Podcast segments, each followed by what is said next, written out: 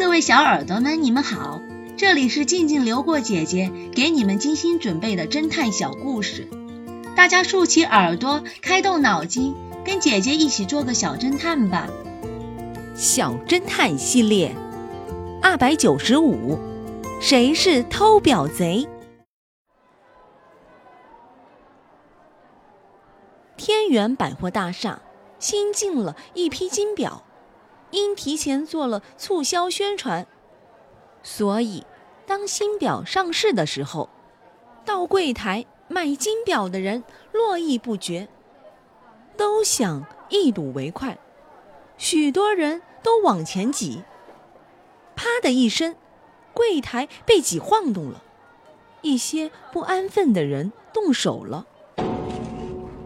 这时候，一位营业员。发现柜台里的金表丢了一块，他便大喊了起来：“谁偷了金表？”大厅的保安人员听到喊声后，马上过来维持次序，并抓了四名嫌疑人，同时对这四名嫌疑人录了证词，并请来了 X 神探，让他协助审案。X 神探到了以后，向营业员询问道：“营业员说道，金表是丢失了一块，所以这四个人中肯定有一个人是小偷。”X 神探又看了四个嫌疑人的证词，只见证词上写着：“甲说，我看见手表是乙偷的。”乙说：“不是我，手表是丙偷的。”丙说：“乙在撒谎，他是要陷害我。”丁说：“手表是谁偷的？我不知道，反正我没偷。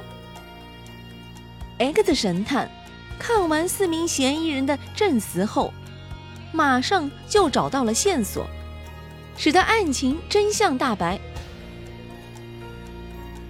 原来，小偷确实在他们四个人之中，并且只有一个人说的是真话，其余三个人的证词都是假话。